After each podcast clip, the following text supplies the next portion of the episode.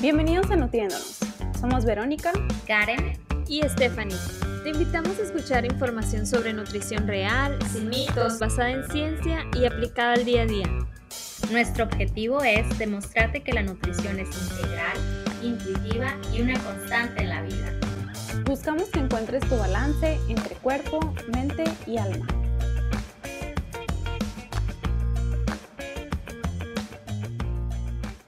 Bueno, como ya vieron en el título, ahora vamos a hablar de eh, la relación con el COVID y nuestro estilo de vida.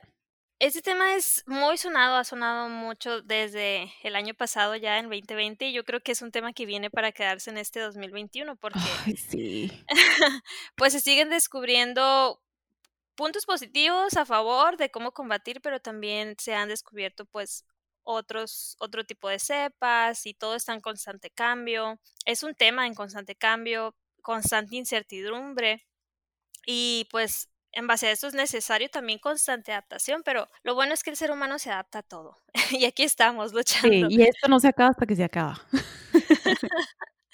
Entonces, más que nada la decisión está en qué tan consciente haces elecciones para ayudar a tu cuerpo a, en, esta batalla global que estamos viviendo actualmente. Pero bueno, ah, pues tenemos un caso aquí en Nutriéndonos que podemos poner de referencia, que nos gustaría que, que nos compartieras, Fanny, tu experiencia en, este, en este estado de COVID, que me imagino que para todos pues es diferente, ¿no? Obviamente es diferente para todos.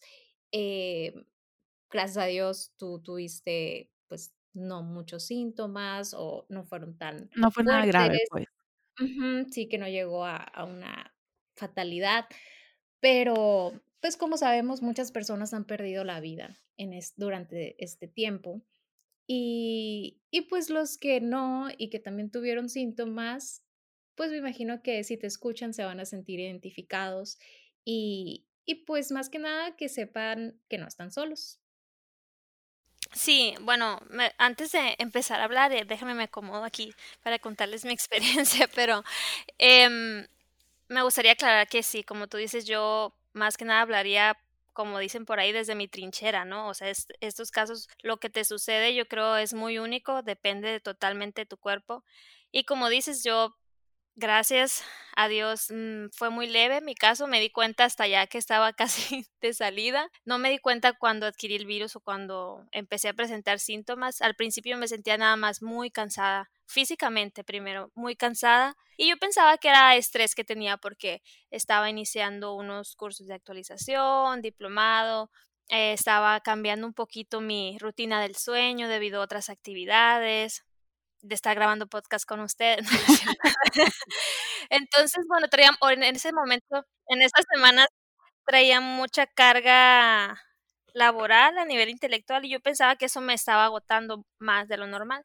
Después empecé a tener síntomas como de gripe común, dolorcitos de cabeza y así. Cuando me empecé a alarmar más fue cuando me empecé a marear. Me fatigaba muy rápido y cualquier cosita me mareaba y eso no es común en mí. Entonces, ya después cuando yo dije, bueno, ya no lo puedo negar, fue porque se me quitó el, sentido del gusto y del, y del olfato. Y em, dos de mis hermanos ya habían presentado también síntomas, igual así como gripe, pero después se hicieron la prueba y que sí era. Entonces dije, bueno, yo ya ni para qué me hago pruebas, que yo ya sé que sí es. Pues sí. fui al médico y mm, y bueno, a cuando ya yo como caí solita en cuenta antes de ir al médico de que, de que sí, de que sí tenía, después me llegó ese confrontamiento emocional, porque me pasó, yo tenía, se los juro que desde, desde el 15 de marzo como hasta, mm, no sé, unas dos semanas antes de que, de que me diera, em, estaba totalmente en cuarentena, estaba totalmente encerrada. Entonces empezó como ese, ese confrontamiento interno de, ¿por qué o sea, cuando decidí... Yo me cuidé tanto. Si yo me cuidé tanto, no salía en el súper y cuando empecé a salir al súper, cosas básicas, ni siquiera estaba saliendo de fiesta o ni siquiera estaba saliendo a lugares donde yo sabía que había más de 10 personas. Entonces decía yo, o sea, ¿por qué me enfermé si tanto que me cuido? Hago regularmente ejercicio, como muy bien, o sea, estoy, estoy en constante cuidado de mi cuerpo como para, como, como si yo me estuviera culpando internamente, ¿sabes? Y eso pues yo creo que a muchos les puede suceder. Y entonces ahí tú tienes que comprender que, que no eres inmune, que no eres inmortal y que pues te puede suceder. O sea, si te cuides el 99% del tiempo, ese 1% te puede afectar y no sabes ni por dónde te va a llegar. Entonces es algo que hay que comprender y también te hace sentir mucha empatía por las personas que probablemente lo viven más crítico. Y por otro lado, después de ese enojo interno que yo tenía, Todavía le hicimos grabar. todavía me hacían grabar. pero le hicimos grabar. Sí, porque se acuerdan que estaba como muy engripada un día, ¿verdad? Que estaba grabando con ustedes y aguada de que chama que tengo mucho sueño.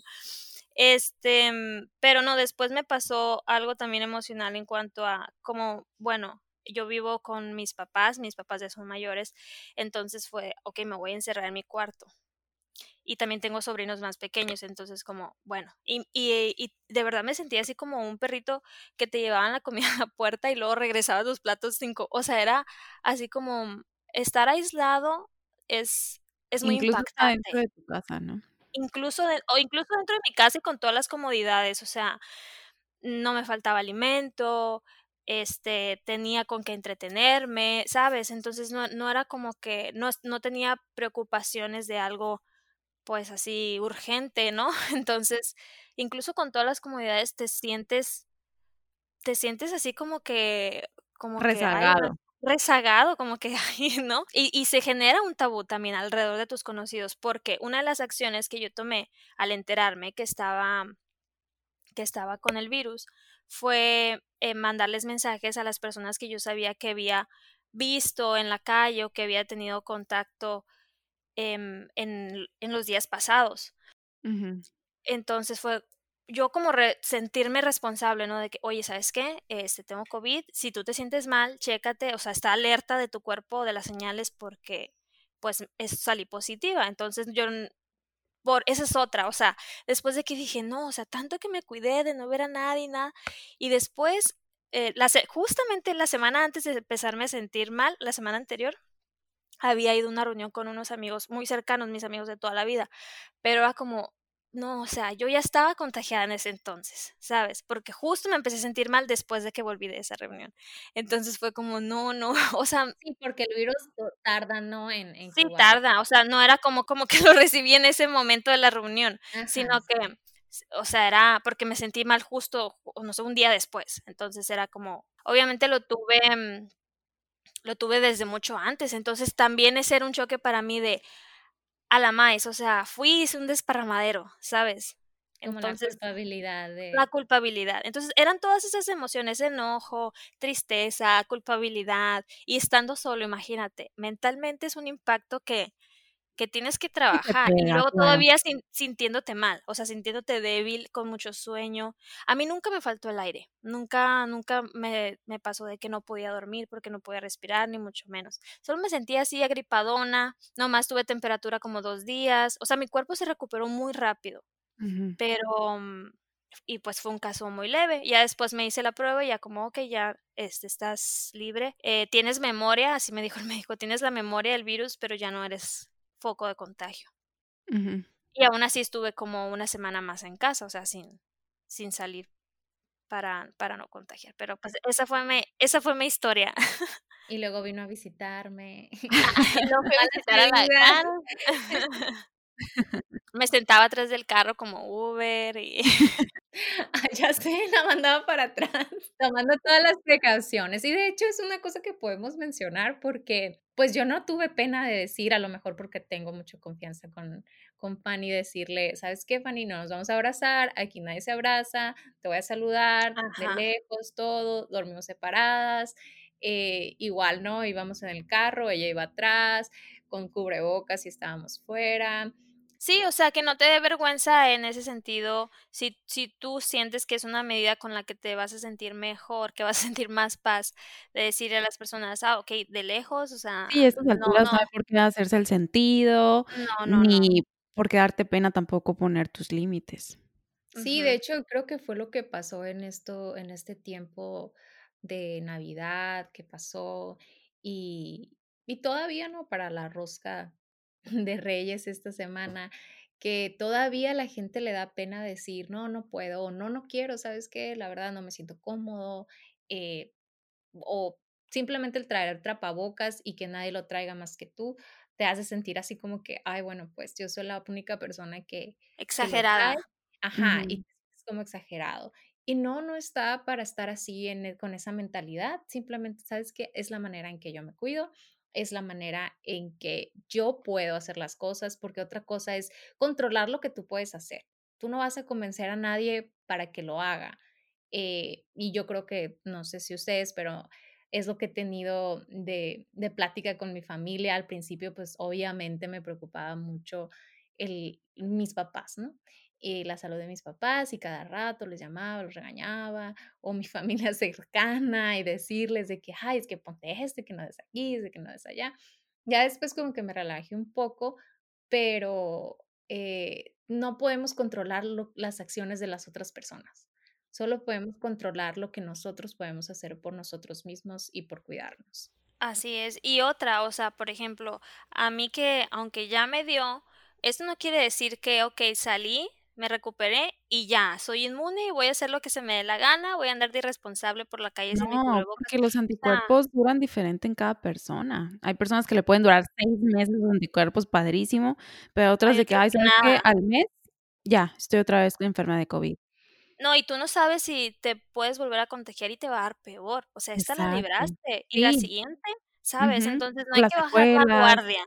Exacto, esa es la idea de este episodio, porque el COVID no se ha ido. Y aunque ya hay vacuna y que pues obviamente es un, un gran logro, ¿no? En la ciencia que haya salido tan rápido, eh, pero pues igual, o sea, hay personas que la van a, se la van a vacunar antes que otras, pero no significa que a todos nos las vayan a poner al mismo tiempo. Sí, todavía falta tiempo para la inmunidad de rebaño, ¿no? Que le llaman.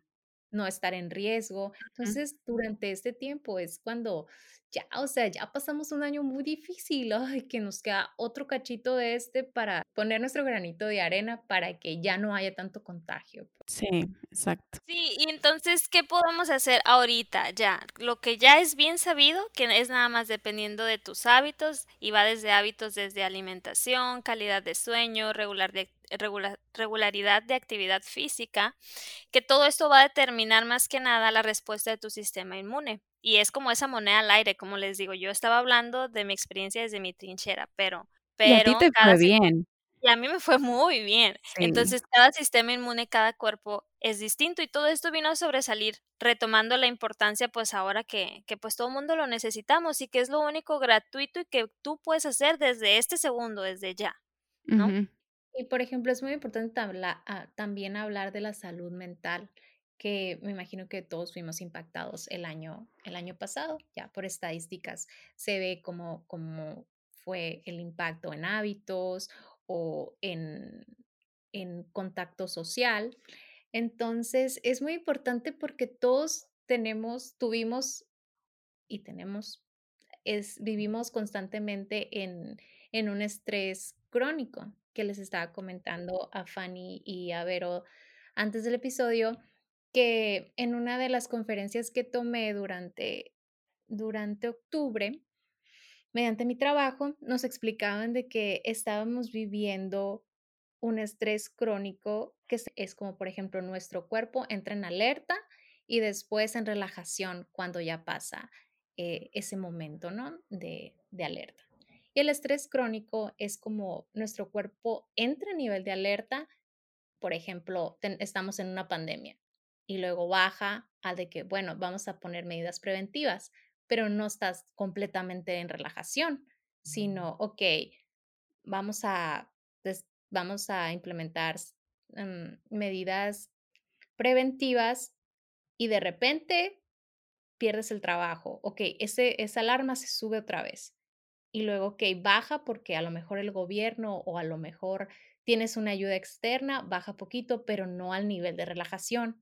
Entonces, como que basta, sube y baja, sube y baja. Entonces, estamos lidiando con un estrés crónico. O sea, ¿Y nuestro... producto de qué? O sea, producto de la incertidumbre que vivimos Sí, constantemente con la situación, porque no hay ninguna respuesta certera ni nada que, que sea totalmente conocido, porque es algo totalmente nuevo para toda la humanidad. Así es. Y bueno, ese estrés crónico está relac- relacionado con eh, niveles elevados de cortisol.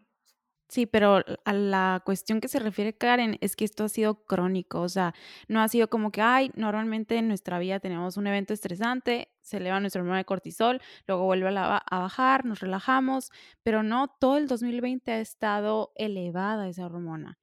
Y es lo que a muchas personas les ha causado que han subido de peso, independientemente de la alimentación, el ejercicio y todos los demás factores, ¿no? Ha sido algo muy determinante.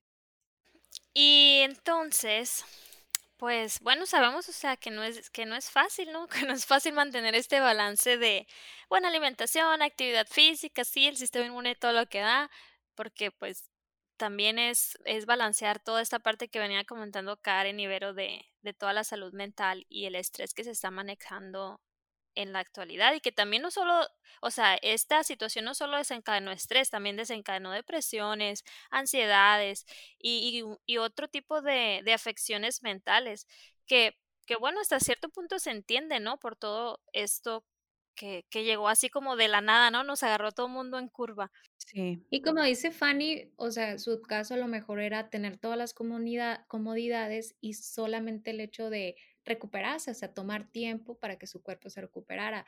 Pero hay otras familias que no tienen eso, que ellos tienen que cuidar a los familiares y que también tienen que salir a trabajar o que las mamás tienen que cuidar a los niños y de repente la mamá tiene el virus y no puede cuidar a los niños. O sea, como que tener esa responsabilidad de, de seguir cuidando familiares o familiares más, más, más mayores. Sí, en mi caso lo que más me estresaba era, pues, el hecho de estar lejos y saber que tenía, o sea, familia en riesgo, en muy lejos de mí, entonces, y no poder hacer nada al respecto. Eso era lo que me e- y mantenía eso muy también, por ejemplo, de, de estar lejos y luego pensar, ay, es que no se cuidan allá, otra gente puede contagiar a mi familia porque no se cuida, o porque siguen saliendo, porque siguen haciendo fiestas, o porque siguen viajando, o porque, si me entienden todos, como que por la negligencia de otros la pagan nuestros seres queridos, vaya. Sí, Una vez escuché en un video, no recuerdo dónde, y me quedó muy grabado porque siento que es muy fácil de entender la situación actual y es que todos estamos en este mismo mar que es de COVID, pero cada quien está en un diferente bote, porque cada situación es diferente y cada quien lo va a navegar de manera diferente. Entonces también es ser muy empático con los demás. sí, la soledad también que se ha sentido por el hecho de de que no puedes salir como normalmente así así, convivir con tus seres queridos, tus amigos, tus familia, tu entonces, esa soledad, pues, también se ha asociado a un sentimiento como de exclusión. También la frustración, el aburrimiento por el hecho de no estar conectado a tu rutina habitual, pues, de de tu vida normal, ¿no? Sin COVID.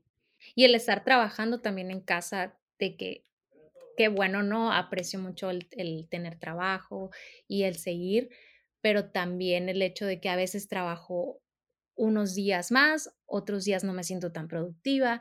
Lo bueno que sí sí trabajé con mi con mi equipo y decir: "¿Sabes qué? Necesito trabajar en mi espacio".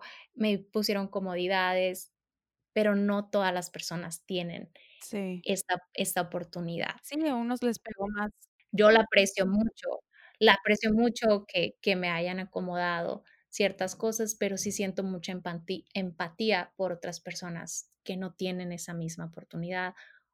Y y yo creo que es más que nada apoyar a como puedas a otras personas, eh, que que sabes que no están en la misma Sí, porque a situación muchos les entró por el Y alcohol o consumir sustancias, em, pues, nocivas para la salud, otros les a les afectó en sus, em, ciclos de sueño, eh, cambios en el apetito, que te da más hambre o menos hambre por lo mismo de la depresión.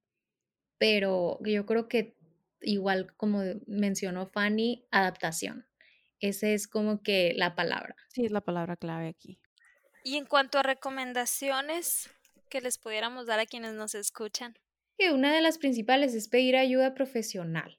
O sea, si ya sientes que tus comportamientos están poniendo en riesgo tu salud, acudir a un profesional, un psicólogo, psiquiatra o tu doctor general para decirle, no tengas pena si nos estás escuchando y te identificas con esto, no debemos de tener pena, son emociones, todos estamos viviendo en este, en este mundo de, de cambios y en la pandemia la estamos enfrentando de diferentes maneras, así como mencionó Fanny, en diferentes botes, pero yo creo que una de las principales cosas es pedir ayuda profesional si sientes que la necesitas.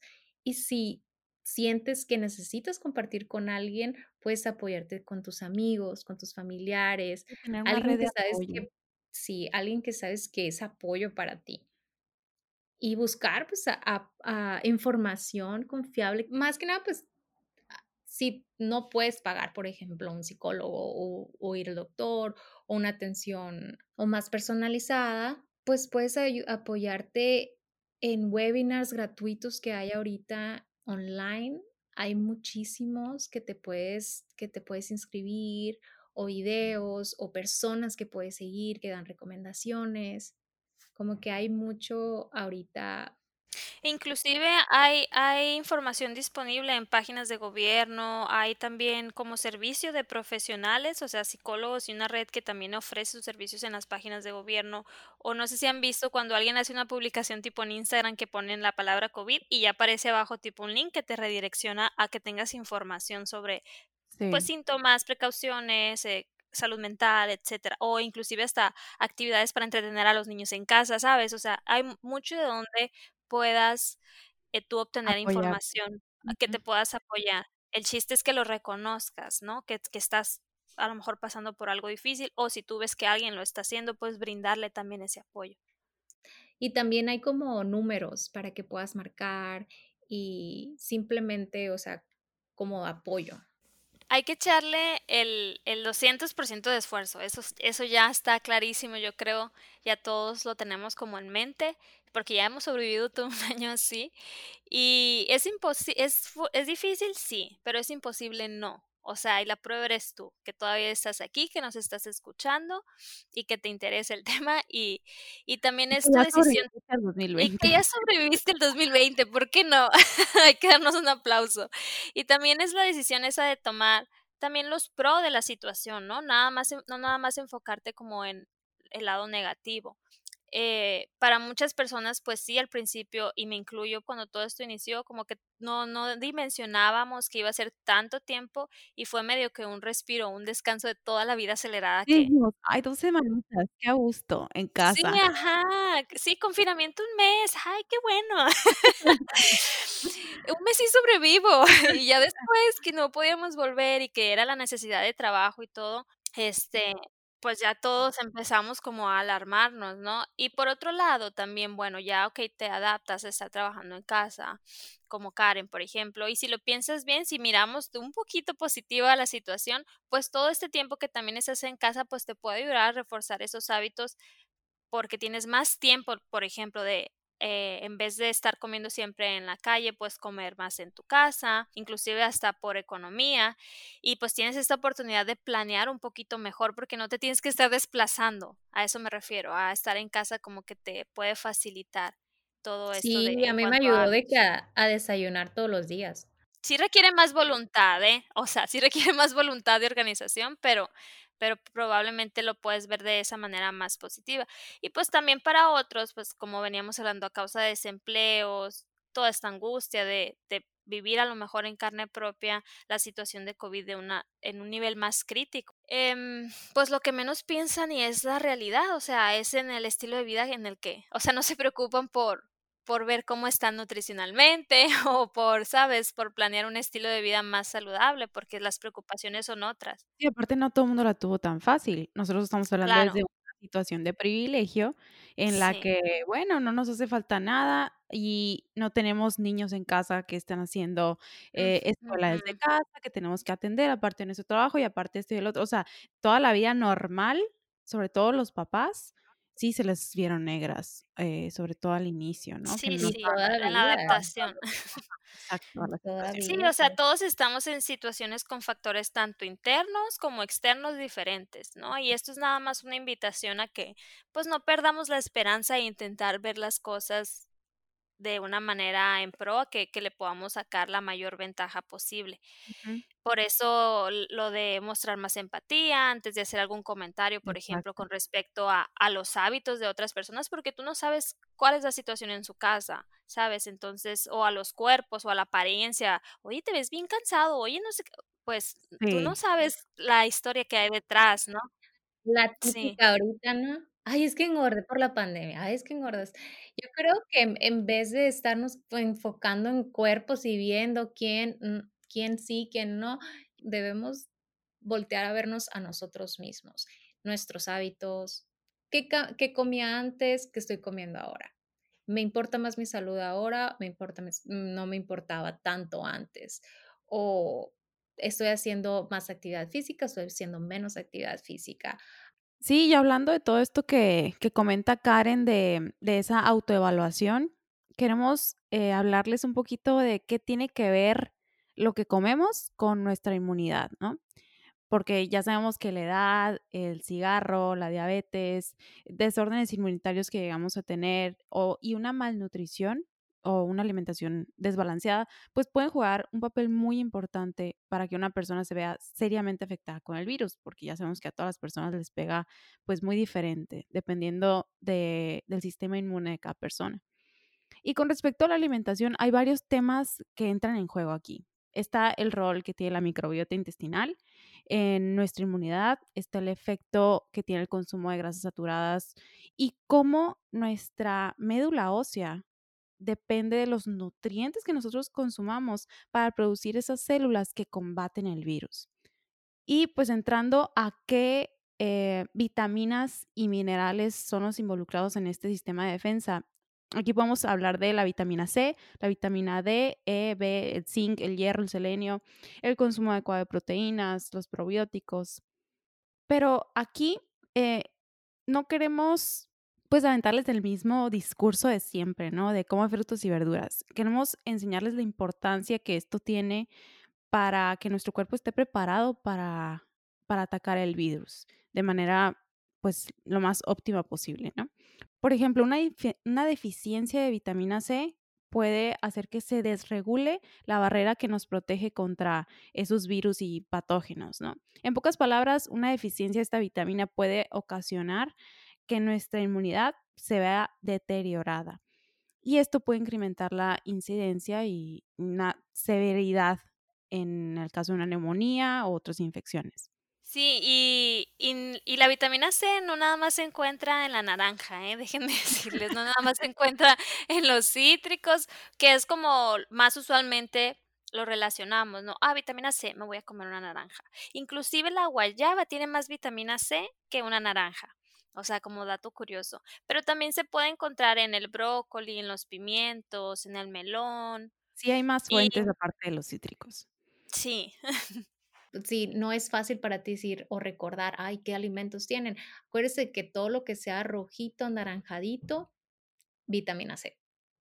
Además, los, es importante aquí mencionar que los fumadores o las personas que están en, eh, expuestas al humo del cigarro tienen que aumentar sus dosis de vitamina C porque el cuerpo necesita vitamina C, aparte de atacar al virus, necesita reparar el daño causado por los radicales libres que produce el cigarro. Sí, entonces no no le des más chamba al cuerpo del que ahorita necesita afrontar, o sea, ayúdalo, ayúdalo un poquito con lo que puedas. Sí. La vitamina D también es importante porque tiene la capacidad de mantener nuestras barreras en nuestras mucosas. Acuérdense que el virus se contagia a través de las mucosas de nuestro cuerpo, como nuestra piel, el tracto respiratorio, y le da una, un soporte a nuestra barrera intestinal. y la vitamina D está relacionada a la exposición solar. No sé si ya lo habían escuchado, pero el hecho de que nosotros pasemos eh, dos o tres veces por semana eh, un rato al aire libre, unos 15 a 20 minutos de exposición solar, pero te tiene que dar en la cara, en, el, en los brazos y en las manos. Sí, por eso ahorita que estamos tan encerrados se está recomendando, pues. Sí, aquí es importante mencionar que si nos ponemos un bloqueador solar, así sea de 10 de factor solar, podemos reducir nuestra producción de vitamina D a, en un 90%. Entonces, es importante que cuando tomemos ese baño de sol no tengamos puesto el protector solar. Sí, sí. Pero estamos hablando de unos momentos, pues no estamos hablando de todo el día.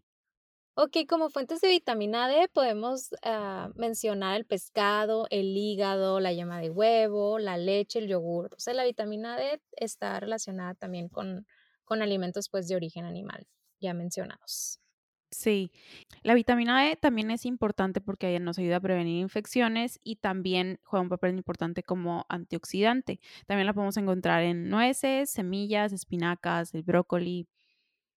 El zinc también eh, tiene su función con, con, respecto al sistema inmune y ese lo podemos encontrar también en los productos de origen animal como la carne de ave, carne roja, nueces, semillas de calabaza, de sésamo eh, también en los leguminosas como frijoles y lentejas. O sea que frijoles y lentejas, porque trae de todo.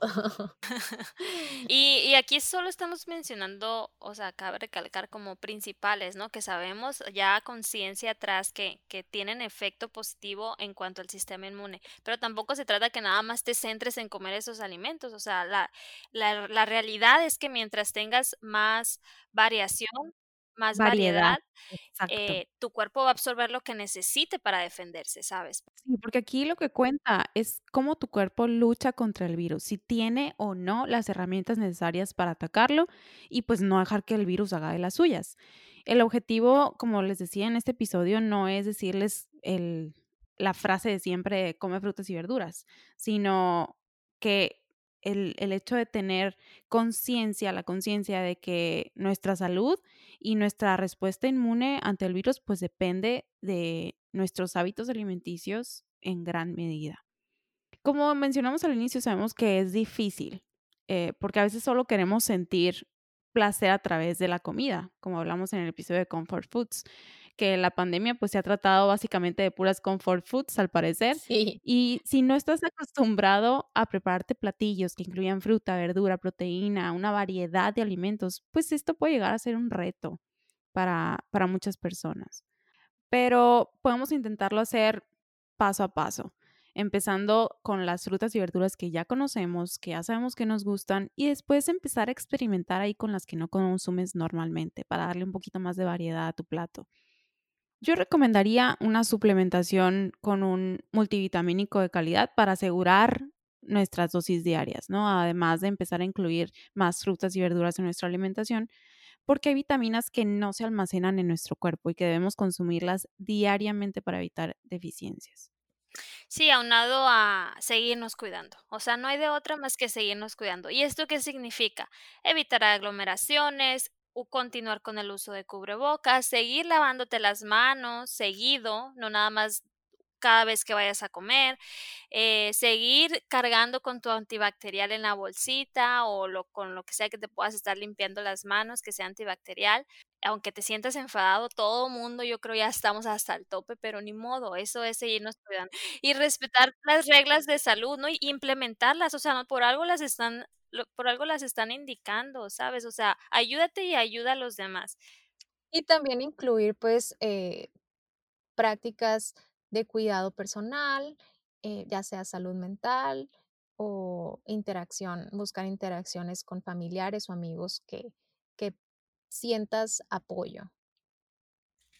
Incluir también las prácticas este, de higiene recomendadas en tu vida diaria, hacer actividad física, o sea, moverte un poquito. Ojo, eh, que actividad física no es lo mismo que ejercicio. O sea, con que hagas, no sé, que camines un poquito, que te levantes 10 minutos y camines ahí dentro de tu casa, pues, o que subas unas escaleras, ¿sabes? No necesariamente el entrenamiento ese que de gimnasio de dos horas, pues. A eso mantener activo tu día. Ajá, es mantener activo tu día, más que nada. Sí, aquí sabemos que que que la Organización Mundial de la Salud lo que recomienda son 150 minutos de actividad física, ah, moderada a la semana. Entonces, ya tú sabes cómo lo distribuyes esos minutos, ¿no? Sí, no necesariamente tiene que ser constante, o sea, lo puedes seccionar en a lo largo de tu día. O incluso bailar en tu casa, como dice Karen, que se pone a bailar. Lo que te parezca que más se pueda adaptar a a tu situación, pues sí, y comer con con tus posibilidades, con las recomendaciones que ya Vero venía platicando. Así. Y, pues, de preferencia, pues, más preparados en casa, ¿no?